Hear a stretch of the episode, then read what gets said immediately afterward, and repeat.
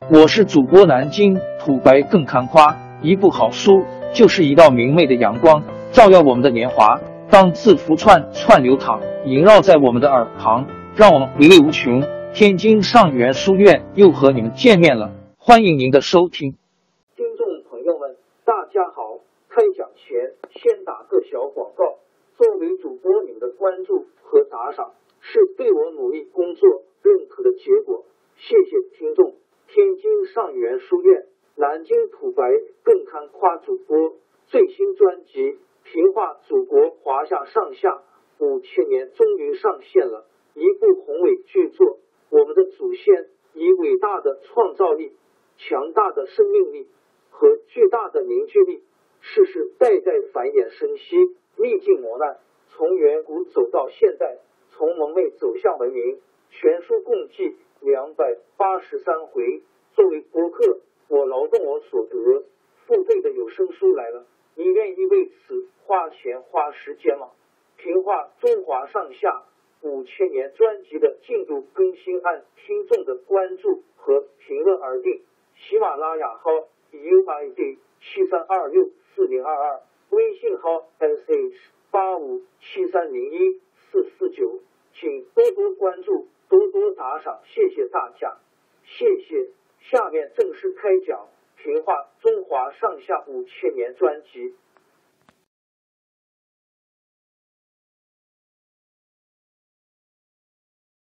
东汉王朝从汉和帝起，即位的皇帝大多是小孩子，最小的是指生下一百多天的婴孩。皇帝年幼，照例由太后临朝执政。太后又把政权交给她的娘家人，这样就形成了一个外戚专权的局面。有的皇帝死后没儿子，太后外戚就从皇族里找一个孩子接替皇帝，以便他们控制政权。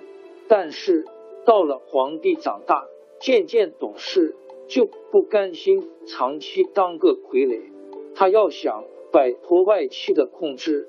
可是里里外外都是外戚的亲信，跟谁去商量呢？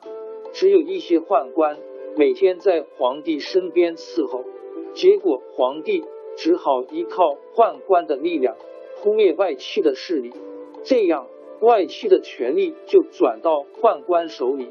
无论是外戚也好，宦官也好，都是豪强地主最腐朽势力的代表。外戚和宦官两大集团互相争夺，轮流把持着朝政，东汉的政治就越来越腐败了。公元一百二十五年，东汉第七个皇帝汉顺帝即位，外戚梁家掌了权。梁皇后的父亲梁商，兄弟梁冀先后做了大将军。梁冀是一个十分骄横的家伙，他胡作非为。公开勒索，全部把皇帝放在眼里。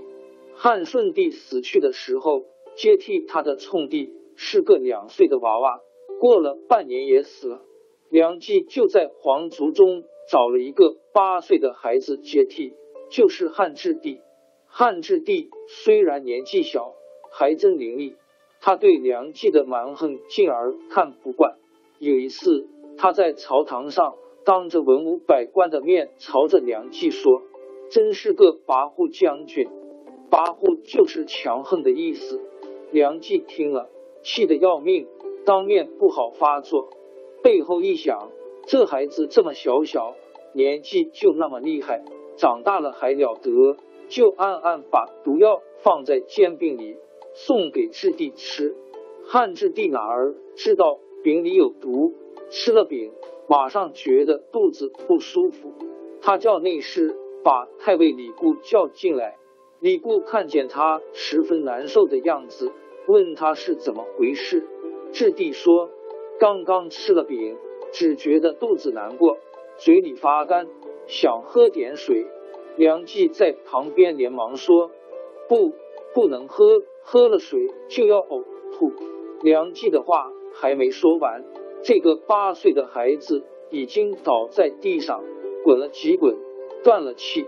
梁冀害死了质帝，又从皇族里挑了一个十五岁的刘志接替皇帝，就是汉桓帝。汉桓帝即位后，梁皇后成了梁太后，朝政全落在梁冀手里。梁冀更加飞扬跋扈，他为了自己享受，盖了不少高楼大厦，把洛阳近郊的民田都霸占下来，作为梁家的私人花园，里面亭台楼阁应有尽有。他爱养兔子，在河南城西造了一个兔院。命令各地交纳兔子，他还在兔子身上烙上记号，谁要是伤害梁家兔院里兔子的，就犯死罪。有个西域到洛阳来的商人不知道这个禁令，打死了一只兔子。为了这件案子，竟株连了十多个人，丢了性命。梁冀把几千个梁家子女抓来作为奴婢，把这种奴婢称作自卖人。意思就是说，他们都是自愿卖给梁家的。他还派人去调查有钱的人家，把富人抓来，随便给他一个罪名，叫他拿出钱来赎罪。出钱少的就办死罪。有个叫孙奋的人很有钱财，梁冀送给他一匹马，向他借钱五千万。孙奋被他逼实的没办法，给了他三千万。梁冀冒了火了，他吩咐官府把孙奋抓去，诬说孙奋的母亲是他们家逃出来的奴婢，偷去大量珍珠金子，都要追还。孙奋不肯承认，就被官府活活打死，财产全给没收了。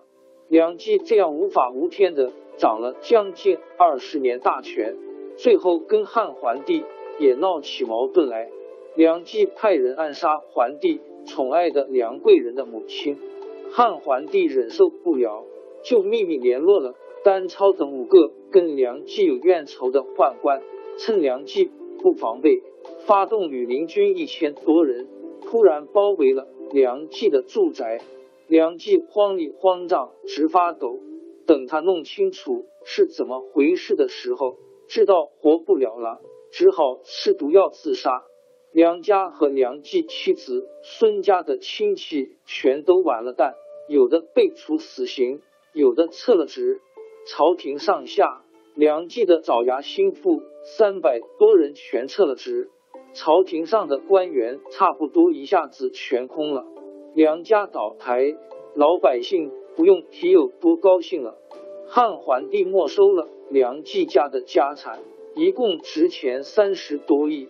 这笔钱相当于当时全国一年租税的半数，被梁家占用做花园、兔院的民田，仍旧给农民耕种。汉桓帝论功行赏，把丹超等五个宦官都封为侯，称作武侯。